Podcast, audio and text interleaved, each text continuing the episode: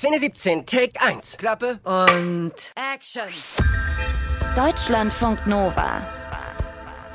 Eine Stunde Film. Mit Tom Westerholt und Anna Wollner. Ja, das kann ja was werden. Guten Morgen, guten Tag, guten Abend und je nachdem, wann ihr uns hört, meinetwegen auch direkt gute Nacht. Da muss ich direkt sagen, gute Nacht, Wächter. Ja, hier ist eure Truman Show mit den ganz harten Wahrheiten. Zum Beispiel dieser hier, selbst Brad Pitt und Margot Robbie sind noch keine Garanten für einen guten Film.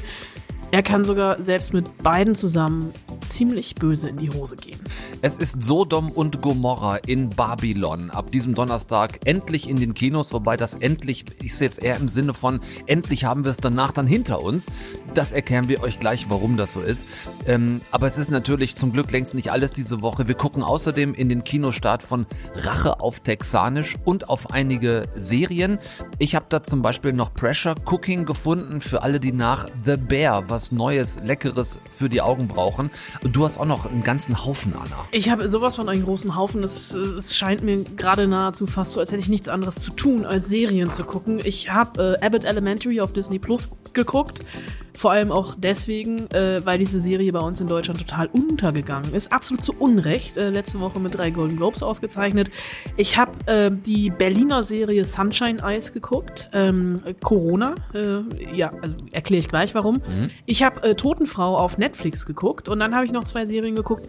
Das schaffen wir überhaupt nicht über die zu reden. Oh Gott, oh Gott. Machen wir ja, nächste dann, Woche. Pass auf, dann lass uns doch mal starten mit dem Unvermeidbaren, dem Elephant in the Room, dem Atlantis des noch jungen Kinojahres oder auch, wenn Babylon sein ganz persönliches Waterloo erlebt. Bitte alle auf ihre Plätze, wir drehen. Kamera, Läuft. Ton, Läuft. Auftritt, Mrs. Robbie und bitte. Hallo, College. Cut! Was ist passiert? Sie hat die Röhren durchgeknallt. Ich brauche einen Moment. Gut, dann beeil dich. Gib mir eine Sekunde. ist das heiß in dem Kabuff? Szene 17, Take 2. Klappe. Action. Ja, was da los? Ähm, also wir haben ja beide in unserer Feedback-Schule gelernt, liebe Frau Anna, dass man immer erstmal positiv feedbacken soll. Das hier ist mit Sicherheit eine der lustigsten Szenen im ganzen Film Babylon, wenn nämlich Margot Robbie als bisheriger Stummfilmstar Nellie Leroy ihren ersten Auftritt in einem Tonfilm hat, einem der allerersten Tonfilme überhaupt, in dem so ungefähr alles Technische schiefläuft, was irgendwie schieflaufen kann. Denn eine Kanzlerin Angela Merkel hätte um 1930 zu Recht gesagt, Tonfilm ist für uns alle Neuland. Ja, lieber Herr Tom, diese Szene ist wirklich eine der lustigsten ganzes, äh, des ganzen Filmes. Was wir hier, glaube ich, jetzt nicht gehört haben, ist, dass am Ende des, der Szene der Kameramann tot ist. Wir Weil sagen er- aber nicht warum. Äh, Ja, wir sagen nicht, Wir sagen warum. nicht warum. Egal, es gibt das ein oder andere Opfer in diesem Film. Ähm, und ich, ja, es ist nicht alles schlecht in diesem Film. Und ich habe jetzt auch so im Nachdenken nochmal und im Gucken des Trailers, der Töne etc. nochmal gemerkt, dass es sehr viele absurde Momente in Babylon gibt. Äh, allein diese ähm, wahrscheinlich halbstündige Szene, also quasi die zweite Szene des Films, die mit einer, oder die dritte Szene des Films. Es geht los mit einem scheißenden Elefanten, dann gibt es eine sehr lange Party und dann gibt es ein, so, so eine Art Making-of von ungefähr zehn Filmen parallel An einem Filmset. an einem Filmset. Da hatte ich schon Spaß. Aber jetzt verlasse ich die äh, Feedback-Schule. Aber es sind 180 Minuten, in denen eigentlich nichts erzählt wird, was wir noch nicht wissen, nämlich dass der, dass der Umbruch vom Stummfilm zum Tonfilm sehr, sehr schwierig war. Wir haben das hier anhand einer Figur erzählt, Manuel oder Manuel, der irgendwann Manny heißt, ein am Anfang mexikanischer Diener, der oder Aushilfsdiener sogar nur, der Elefantenscheiße wegmachen muss, der Laufbursche wird, der davon träumt, zum Film zu gehen, das dann auch schafft. Eine Figur, mit der ich nicht so richtig was anfangen konnte. Ich konnte auch mit Nelly Lavoie nichts anfangen. Ich konnte mit Jack Conrad nichts anfangen, den Stummfilm, muss man ja immer noch dazu sagen, Star, den Brad Pitt für mich fast schon so ein bisschen gelangweilt hingerotzt gespielt Be hat. belanglos, äh, Ähm, gemessen an der, an der großen Bedeutung, die er eigentlich haben soll. Und es, ja, es ist so ein, ein Durchhetzen von absurden Momenten, die sich einfach alle nur noch toppen wollen. Wir spulen mal kurz 180 beziehungsweise 190 Minuten zurück. Ich glaube, drei Stunden zehn Oh ist ja sogar diese insgesamt. Ja, ja, unterschlagen gerade. Ähm, also losgegangen war alles mal äh, ursprünglich äh, ab Minute eins oder Minute fünf dann vielleicht mit einer wilden Hollywood-Party im ach so wilden Hollywood der späten 20er Jahre, auf der alles so wild und nackt und pornös ist, äh, dass jede Einstellung dieser Larger-than-Life-Szene so ein prüdes amerikanisches Publikum anbrüllt mit Seht her, wie wahnsinnig nackt und wild und skandalös wir sind. Das funktioniert natürlich null, eben weil alle so ein großes Schild in der Hand halten. Wir sind so wahnsinnig skandalös. Äh, Dort lernen sich nämlich dieser junge, äh, überambitionierte Filmset-Hiwi und die ebenso junge und ebenso überambitionierte Wannabe-Schauspielerin kennen, also gespielt von Diego Calva und Margot Robbie.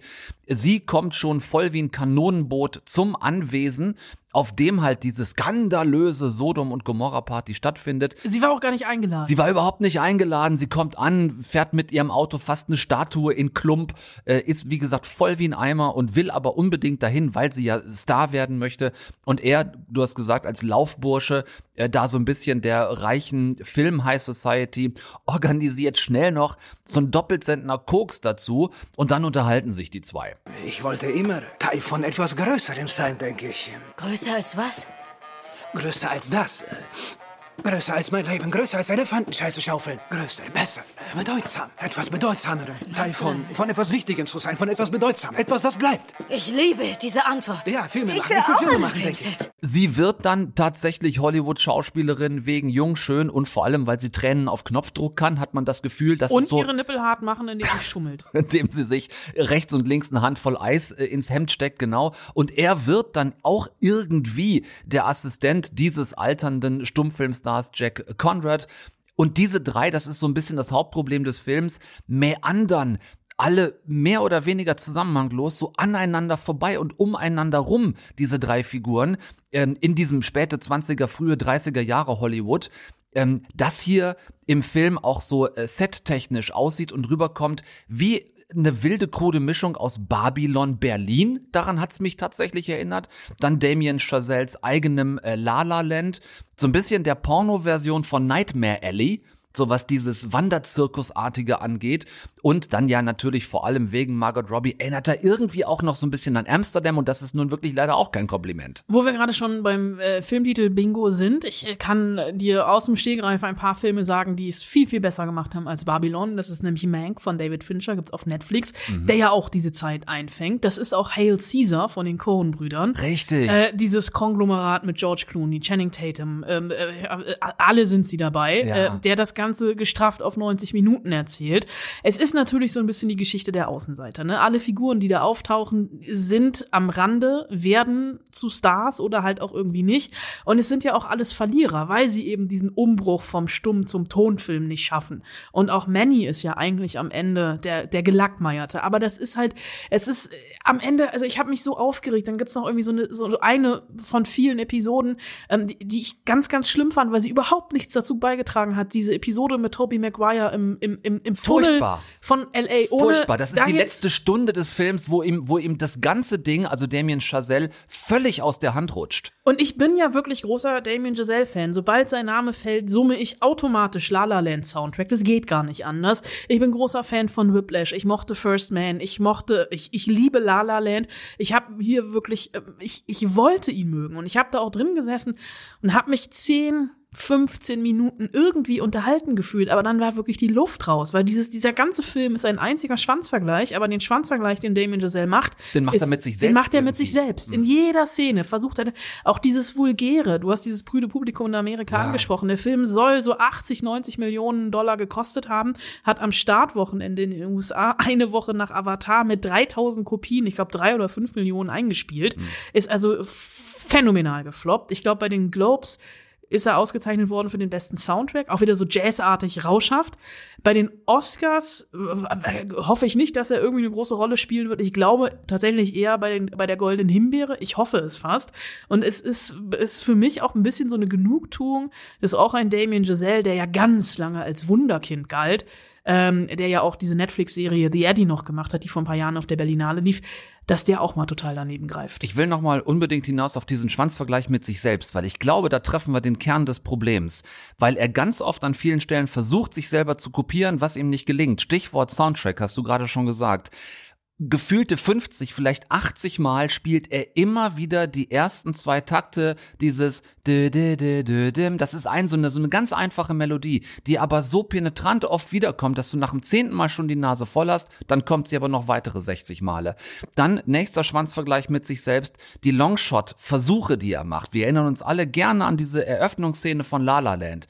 Das war ein wirklicher One-Shot acht, oh, neun Minuten. Der Stau in LA auf dem groß, Highway. Großartig. Muss man, glaube ich, nochmal für alle, die La La Land immer noch nicht gesehen haben. Ja. Ich glaube, ich weiß, was ich heute Abend mache. Genau, Äh, das, da ja. hat es funktioniert. Hier versucht er es mit so Longshots, indem er auch auf diesen Partyszenen oder an diesem großen Filmset, diesem Außendreh, immer versucht, so eine Verfolgerkamera einem seiner drei Hauptfiguren anzuhaften und mit denen so durch die Szene zu laufen. Das reißt dann aber nach 30 bis 60 Sekunden wieder ab, ist also auch so ein halbgarer Longshot. Ich habe mich gefragt, abgesehen von der, das haben wir ja schon gesagt, wirklich sehr zerstückelten Geschichte, die überhaupt keinen wirklichen Flow hat und keinen durchgehenden roten Faden hat, habe ich mich gefragt, ob er den Film möglicherweise hauptsächlich in der Post-Production verkackt hat. Weil für mich so viele Anschlüsse nicht passen, weil er merkwürdig geschnitten ist. Ich gebe dir ein Beispiel, diese große Party am Anfang, äh, wo Manny drinnen ist. Es herrscht totales Chaos, Panik, er muss was regeln drinnen ist laute Dixieland-Musik. Er geht raus, Schnitt, außen, und anstatt dass du diese laute Dixieland-Musik von draußen jetzt drinnen leise weiterhörst, setzt Chazelle an der Stelle eine ganz andere Filmmusik. Ich bin mir nicht sicher, ob das Ganze vielleicht als Serie funktioniert hätte, weil man irgendwie den, also ja, ist jetzt immer so leicht gesagt, ne, bei Filmen, die in die Hose gehen, hätte man mal eine Serie draus gemacht, weil viele Figuren oder auch viele Dilemma, Dilemma, Dilemmatas? Was ist der Plural von Dilemma? Dilemmi. Dilemmi? Nein, also genau genommen müsste es Dilemma sein. Egal, ähm, weil viele Figuren ja wirklich, äh, also diese Figur von Brad Pitt zum Beispiel, dieser, dieser, dieser Stummfilmstar, der ja auch scheitert an diesem Wechsel und vielleicht auch an seinem Alkoholproblem, was er hat. Ähm, da hätte, von dem hätte ich gerne mehr erfahren. Also die, Moti die Motivation vieler Figuren, Ja. selbst die der beiden Hauptfiguren, also ähm, äh, Manny und, äh, und Nelly, fällt irgendwann hinter, run- hin, hinten runter, Absolut. weil es wirklich so ein, so ein Durchhetzen durch diese Schauelemente gibt. Ja, und weil es äh, ein sehr selbstreferenzielles Rumgeheule ist. Und ich glaube, auch das verzeiht ein Publikum nicht. Ich weiß, das tut weh. Aber in 100 Jahren, wenn wir beide längst nicht mehr leben, wirst du immer, wenn jemand eine Filmrolle von dir einlegt, vorübergehend lebendig. Man möchte sich keine Filmstars angucken, die die ganze Zeit drüber rumjammern, wie wahnsinnig schwer sie es haben, äh, wie wahnsinnig schlimm dieses Filmbusiness ist, während äh, teilweise Menschen, die ins Kino gehen, bei gestiegenen Energiekosten und Inflation überhaupt nicht wissen, ob sie sich einmal Kino im Monat, bisschen überspitzt formuliert, noch leisten können. Da will ich nicht sehen, wie schwerreiche Stars darüber jammern, wie schlimm alles ist.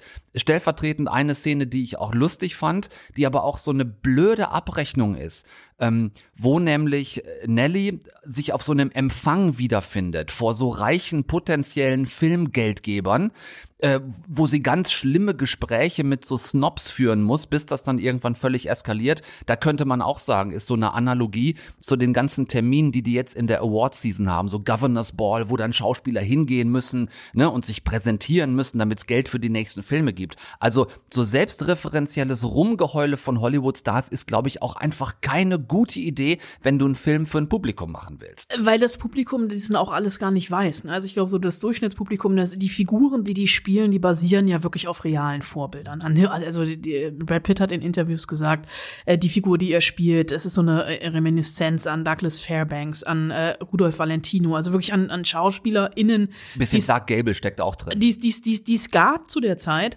aber das erkennt, glaube ich, der Durchschnitts. Also es ist so ein, der Durchschnittszuschauer, es ist so ein totaler Film, also für Nerds. Damien Giselle ist selber ein Nerd. Ja. Der ist noch hunderttausendmal nerdiger, als wir es sind. Äh, Ich habe da bei, wei- bei weitem auch nicht alles erkannt. Ich wollte aber auch zwischendurch gar nicht dann wieder alles erkennen.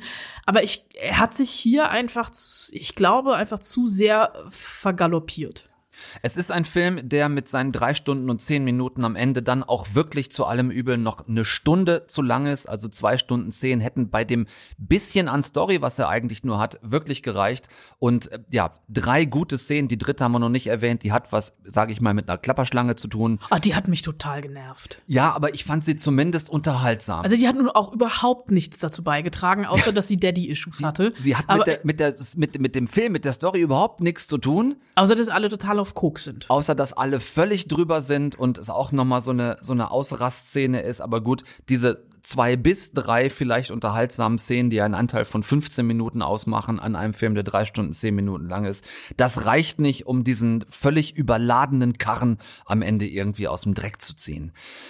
Geht rein ab Donnerstag, wenn ihr was drüber lernen wollt, wie man einen Film nicht macht. Das könnt ihr euch da auf sehr vielen Ebenen anschauen. Würdest du trotzdem, Anna, mit mir noch einen Kinosaal weitergehen? Weil du's bist und weil du heute eine, ich muss es einmal erwähnen, Ja, bitte. eine äh, pinke Glitzertasse hast mit Tee drin, in der, auf der draufsteht Prinzessin im Dienst. Prinzessin im Dienst, das ist meine Teetasse und ich finde, die steht mir auch absolut zu. Komm, nimm einen Schluck und wir gehen derweil einen Saal weiter. Gut, dann bitte in Rache auf Texanisch. Ich habe eine Story. Kann das warten? Nein, ich bin in Texas auf dem Rückweg von der Beerdigung. Oh, Wahnsinn, tut mir leid. Schon okay, niemand, der mir nahe stand. Aber du bist dafür nach Texas geflogen? Äh, ja, es war eine junge Frau, mit der ich ein paar Mal was hatte.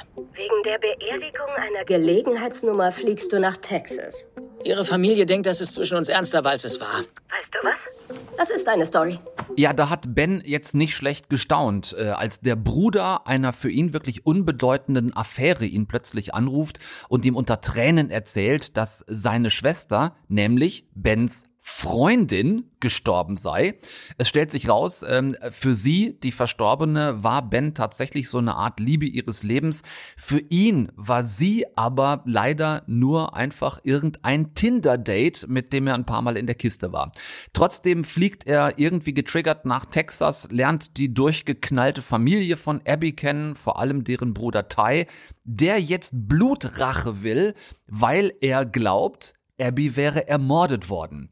Das erzählt Ben jetzt gerade eben in dem gehörten Ausschnitt einer Freundin zu Hause in New York, Eloise, die hat einen berühmten Podcast und die kennt Ben gut genug, um auch gleich die Story in der Story zu entdecken. Ja, bist du, diese, diese ganze Art zu leben, das scheiß Dating, diese Rummachkultur.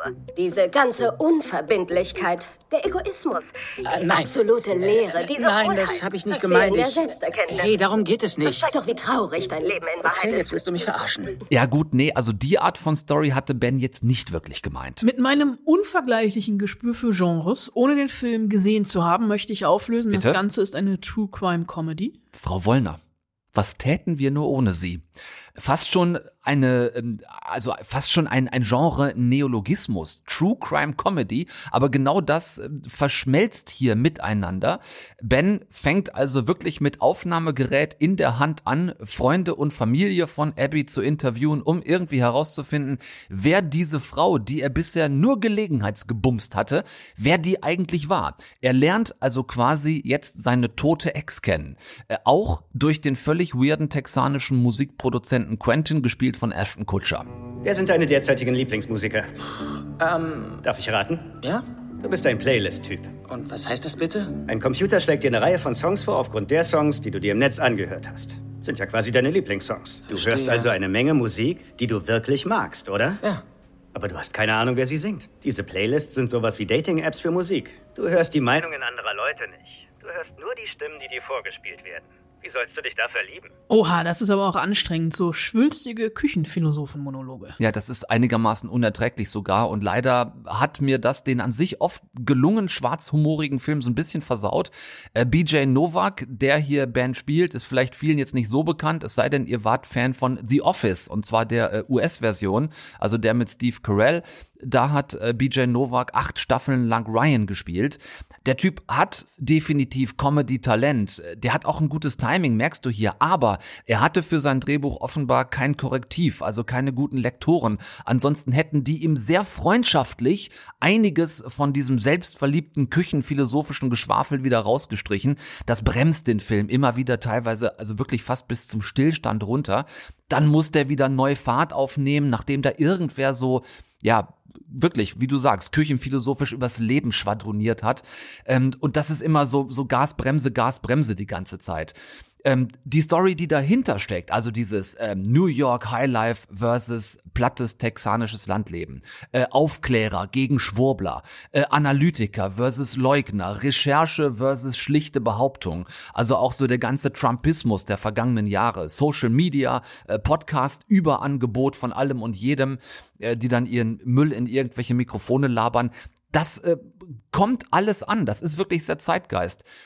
Wenn da also wäre mein Vorschlag, wenn ihr da ab Donnerstag reingeht, wenn da im Film einer schon so anfängt rum zu schwadronieren, dann wisst ihr, das dauert jetzt ein paar Minuten, könnt ihr gerne noch mal kurz Pipi machen gehen oder holt euch ein neues Getränk. Ähm, und deswegen leider ist Rache auf Texanisch unterm Strich ab Donnerstag nur ein Kino kann, aber es ist kein Kino muss. Deshalb die Frage, liebe Anne, hast du vielleicht ein Serienmuss? Naja, ich sag's mal so, ne? Beste Fernsehserie Comedy, beste darstellerische Leistung in einer Komödie für die Hauptdarstellerin Quinta Brunson und Nebendarsteller Tyler James Williams. Das ist die Ausbeute der Serie Abbott Elementary, klarer Abräumer bei den Golden Globes, die letzte Woche in Hollywood vergeben worden sind und zu einem Superspreader-Event geworden sind. Mittlerweile ist es gefühlt die Hälfte aus dem Saal positiv. Ja, das ist auch schön. Ich bin deshalb so gespannt drauf, weil ich einer von denen bin, die vorher auch nichts von dieser Serie mitgekriegt hatten. Äh, bei uns hier in Deutschland, glaube ich, geht es nicht nur mir so. Da wird es einige geben von euch, die jetzt auch sagen, Abbott Elementary, nie was von gehört. Ähm, du hast die gesehen, hätte mich auch stark gewundert, wenn du sie nicht Bitte. gesehen hättest. Ähm, aber sag mal, in welche Richtung äh, Comedy geht's da überhaupt? Es ist eine wunderbare Überleitung von BJ Novak, der ja in The Office dabei war. Es ist nämlich eine Workplace-Comedy, also ähnlich wie The Office oder auch Veep oder Parks and Recreation. Eine Serie, die am Arbeitsplatz spielt, in Form einer Mockumentary, wie diese Serien eben inszeniert sind. Eine Modern Family, Workplace, Familie. Also dieses dokumentarische, die Handkamera, Bruch mit der vierten Wand etc., diese Interviewsituation. Das ist jetzt hier kein Büro im klassischen Sinne. Wer Englisch kann, der wird sich das schon denken. Abbott Elementary ist eine Grundschule in einem Problembezirk in Philadelphia, ähm, also Workplace für Lehrer.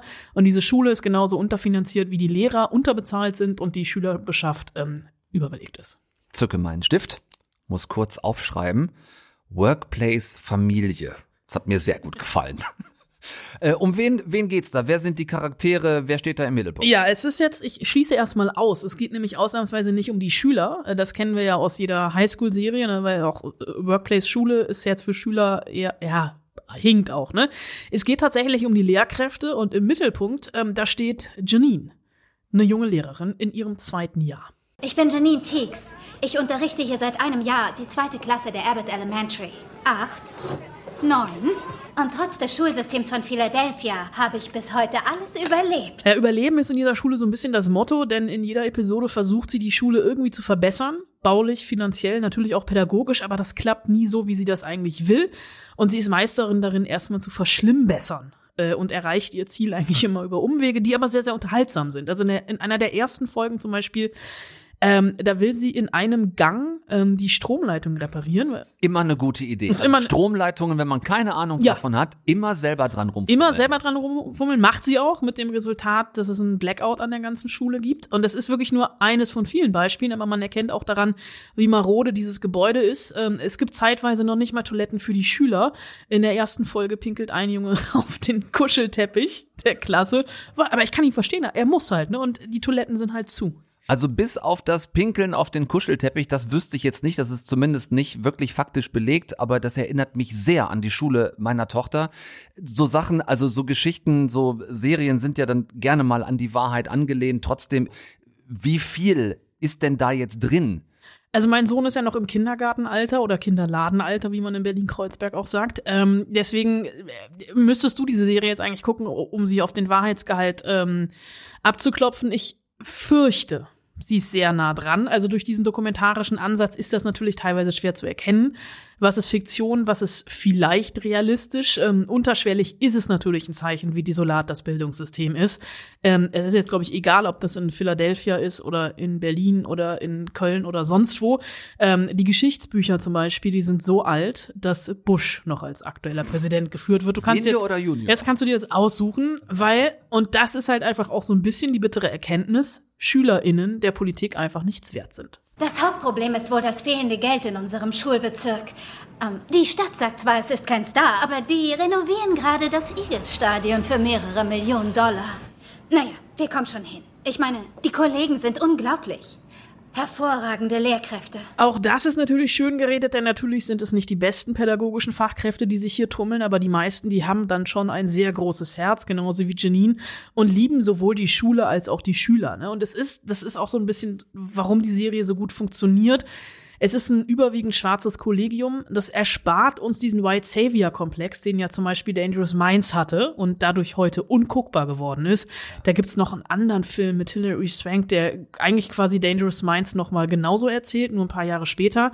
Ähm, die Figuren hier, die sind auch nicht perfekt. Also die haben Ecken und Kanten, sind auch nur Menschen. Also Lehrer sind auch nur Menschen. Das ist jetzt auch keine neue Erkenntnis. Äh, und Janine, die macht auch ein paar egoistische Dinge. Aber das passt halt einfach dazu.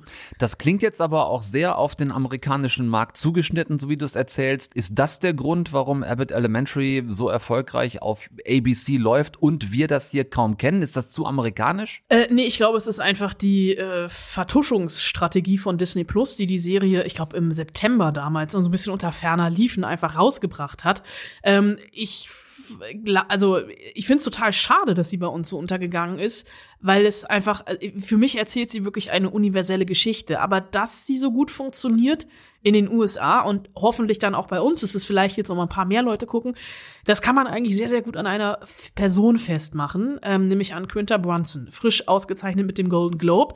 Die spielt nicht nur die Hauptrolle, sie hat die Serie auch entwickelt, also ist Produzentin, Drehbuchautorin und es ist autobiografisch. Sie selbst kommt aus Philadelphia, ist also ein Local, hat Philly im Blut. Ihre Mutter war über 40 Jahre lang Lehrerin einer, einer öffentlichen Schule. Also die Geschichten sind quasi aus erster Hand. Ja. Und die Schule Abbott heißt wie ihre Klassenlehrerin aus der sechsten Klasse, J Joyce Abbott, die großen Eindruck bei ihr hinterlassen hat. Also nochmal eine Huldigung. Mhm. Und es gibt keine großen Stars in dieser Serie, die ablenken könnten. Also konzentriert sich voll und ganz auf die Geschichten in der Schule, die eben nicht bigger than life sind, sondern ganz normal. Also wirklich normal absurd, normal chaotisch, normal Bildungsmisere. Ich habe mich total in Abbott Elementary verliebt und jetzt noch größere Angst, wenn mein Sohn irgendwann eingeschult wird. So, die habt ihr höchstwahrscheinlich zumindest auch nicht gesehen. Diese von Anna als sehr gut bewertete Serie Abbott Elementary könnt ihr aber jetzt gerne nachholen, denn die erste Staffel gibt's auf Disney Plus. Die zweite wird dann hoffentlich bald dazukommen. Die läuft aktuell in den USA bei ABC und eine dritte wurde letzte Woche erst bestätigt. Also da könnte noch einiges an Nachschub kommen, der dann hoffentlich auch zu uns rüber schwappt. Machen wir einen Schulbankwechsel von Philadelphia, einen kleinen Hopser über den großen Teich nach Berlin ins Jahr 2020, als Schulbankdrücken teilweise überhaupt nicht ging. Coronavirus verändert zurzeit das Leben in unserem Land dramatisch. Unsere Vorstellung von Normalität, von öffentlichem Leben, von sozialem Miteinander All das wird auf die Probe gestellt wie nie zuvor. Ja, so eine Ansprache von Mutti Merkel, Motivation zum Durchhalten, äh, können sich vielleicht auch noch viele dran erinnern, nachzuhören auf Netflix seit Sonntag in Sunshine Eyes. Eine Berliner Serie, in der es eben um Corona geht. Ich hab da, Anna, so ein bisschen äh, Déjà-vu und Angst vor diesen ganzen Corona-Serien, die da jetzt demnächst noch kommen werden. Ein paar haben wir ja auch mittlerweile schon gehabt. Wohin nimmt uns diese jetzt zurück? Ich finde die Perspektive hier großartig. Also natürlich, sie nimmt uns ganz an den Anfang mit zurück, als die ersten Nachrichten aus Wuhan kamen und in Berlin im März 20 die Schulen dicht gemacht worden sind, wie überall in Deutschland ja auch. Also es liegt ja nicht an Berlin, die Serie spielt ja einfach und es war die Zeit, in der wir noch selbstgenähte Stoffmasken getragen haben und Corona. Ich erinnere mich sehr gut an die Berlinale im Februar 20, oh, noch ja. so eine diffuse, nicht greifbare Angst war. Was ist das denn für ein trockener Husten? Ja, es ist schon seit einer Weile und auch furchtbare Kopfschmerzen. Dann solltest du echt mal zum Arzt gehen. Ja, Husten, der dann doch mal abgeklärt werden sollte. Ich habe so ein bisschen Angst vor diesen, je weiter wir von der eigentlichen Kernpandemie wegrücken, dieses immer wieder nochmal eine Zeitreise zurück und sich das nochmal wieder angucken. Ähm, also wenn jetzt auch nur als Serie, warum machen wir das? Ich habe schon angesprochen, die Perspektive, weil es geht hier wirklich einfach um die Jugendlichen. Ne? Also die Regisseurin Maria von Heland, die legt hier das Augenmerk ganz klar auf die, um die es in der Pandemie sonst nie ging. Ne? Spielplätze abgesperrt, Schulen geschlossen. Die Ein Jugend- Digitalunterricht, der, nicht der funktioniert nicht hat. funktioniert hat. Ich glaube, deine Tochter hat Abi in der Zeit gemacht. War von dem, was du erzählt hast, Katastrophe. Und um die hat sich niemand gekümmert. Die, ich kenne es jetzt aus der Kita-Perspektive, die Kinder leiden jetzt wieder, weil die Erwachsenen die Maske nicht mehr tragen.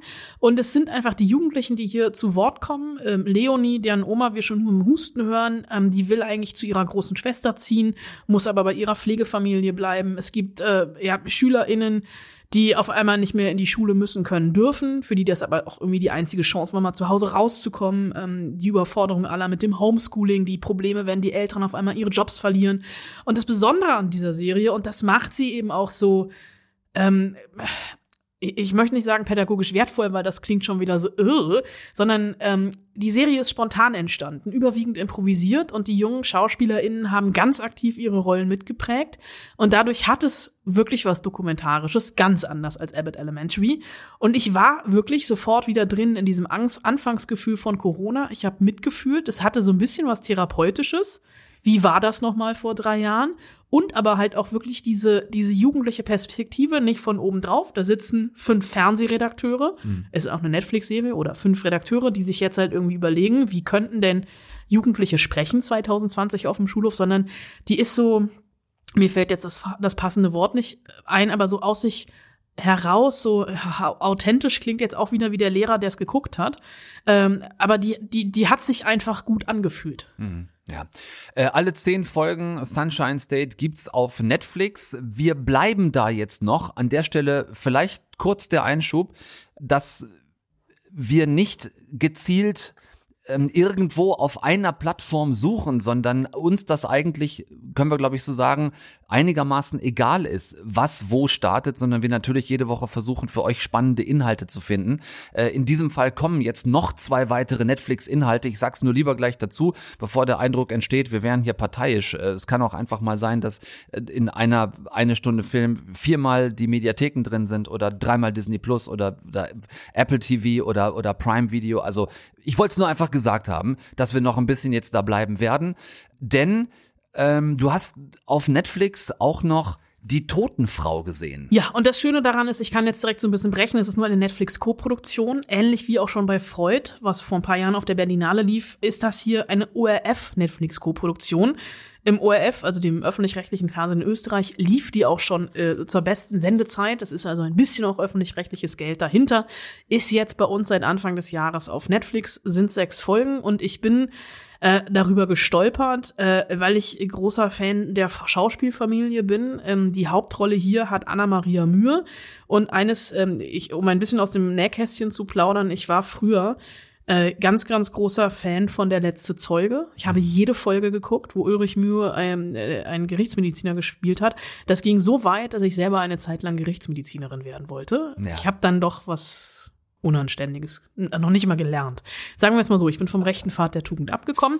Äh, Anna-Maria Mühe, ganz tolle Schauspielerin, die hier eben diese Totenfrau spielt. Und sie spielt auch eine Gerichtsmedizinerin, ähm, die den ähm, etwas gewöhnungsbedürftigen Namen Brünhild Blum hat, die äh, eine Besonder, also die eigentlich zwei Besonderheiten hat. Und die die Serie geht los, also die äh, sie ist äh, verheiratet mit einem Polizisten, die haben ähm, zwei oder drei Kinder, wohnen in Tirol ganz oben auf dem Pass, also wir haben sehr viel Alpenpanorama, äh, erinnert natürlich auch ein bisschen an der Pass. Ich wollte es gerade sagen. Ähm, äh, auch von der von der düsteren Machart, das ist ja, es ist ein ein ein, ein blutiger Thriller, es ist ein Rache-Thriller. Und äh, so die klassische Alltagssituation am Morgen, ne, Alltag, Kinder müssen in die Schule, beide müssen zum Job, der Großvater wohnt noch bei denen, äh, der Mann geht raus, verabschiedet sich, sagt bis später, setzt sich aufs Motorrad, fährt aus der Ausfahrt, bums, rums, Unfall, tot. Äh, Fahrerflucht, äh, er liegt sehr zermatscht auf der Straße. Sie balsamiert ihn dann selber auch noch ein als Gerichtsmedizinerin und die Polizei hat nicht wirklich ein Interesse daran, irgendwie diese Fahrerflucht ähm, äh, der nachzugehen. Äh, macht sie dann, sie ermittelt auf eigene Faust wieder, weil es so ein paar Ungereimtheiten gibt. Sie findet ein zweites Handy bei ihrem Mann. Ähm, er, sein Kollege sagt, er hätte Urlaub genommen. Sie weiß überhaupt nicht, was da los ist und sie kommt einer großen Verschwörung auf die Spur. Und dann gibt's einen kleinen Twist, den ich jetzt hier so ein bisschen antease. Sie ist selber ein sehr emanzipierter Racheengel. Also sie versucht, ihren Mann zu rächen. Das Ganze hat noch ein bisschen den Clou, es ist ein bisschen bei Dexter geklaut. Äh, Dexter Morgan als Serienkiller, der bei der Polizei arbeitet. Mhm. Und sie spricht mit den Toten. Also ein bisschen Six Feet Under äh, steckt auch drin. Sie ist sehr pragmatisch. Ne? Sie hat, ich glaube, in der ersten Folge liegt ein Toter auf dem Tisch. Der passt nicht in den Sarg. Der ist einfach zu groß. Aber die Familie kann sich keinen kleineren Sarg leisten. Also kürzt sie ihn halt einfach ein bisschen, äh, fragt ihn vorher, er antwortet und äh, die Toten bei ihr auf dem Tisch ähm, gehen richtig ins Zwiegespräch mit ihr und äh, geben ihr Hinweise. Die Serie ist ziemlich düster. Sie ist, wenn man, sagen wir mal, wenn man zehn Thriller-Serien gesehen hat, ist es die elfte, die nicht unbedingt mit einer überraschenden Wendung daherkommt, aber ich habe es trotzdem sehr, sehr gerne gesehen. Äh, ich lese auch gerne Thriller, das Ganze ist auch eine Romanverfilmung. Äh, es gibt wohl drei Bücher. Ich überlege jetzt tatsächlich, die anderen beiden auch zu lesen und könnte mir vorstellen, wenn das Ding, also im österreichischen Fernsehen ist es schon sehr gut gelaufen, wenn es jetzt bei Netflix auch erfolgreich wird, dass es Staffel 2 und 3 gibt, denen ich nicht abgeneigt wäre. Das wäre nämlich meine Frage gewesen. Schon seit du gesagt hast, sechs Folgen, da wollte ich schon Richtung Miniserie spekulieren, abgeschlossene Handlung in sich. Es ist eine abgeschlossene Stimmt dann ja auch. Es ist eine abgeschlossene Handlung, aber es ist Potenzial für mehr. So, dann ähm, habe ich das auf der Liste und noch dazu das Gefühl, äh, dass wir Anna-Maria Mühe bald, ich sage mal so in gut vier Wochen, wahrscheinlich wieder häufiger treffen werden. So wie jedes Jahr.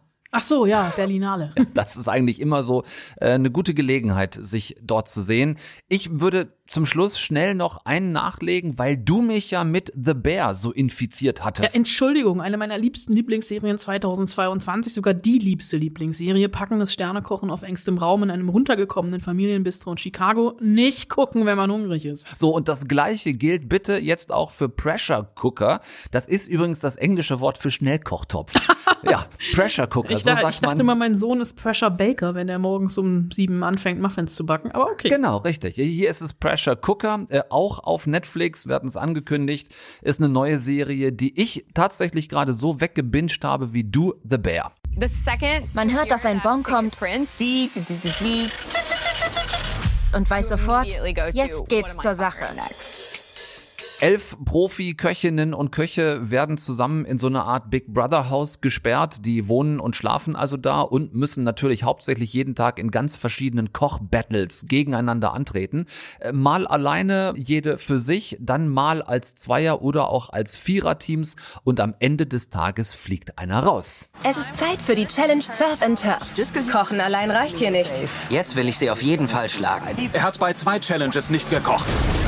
Wir werden kämpfen. Los geht's. Weißt du was? Halt dein Ego im Zaum, im Ernst.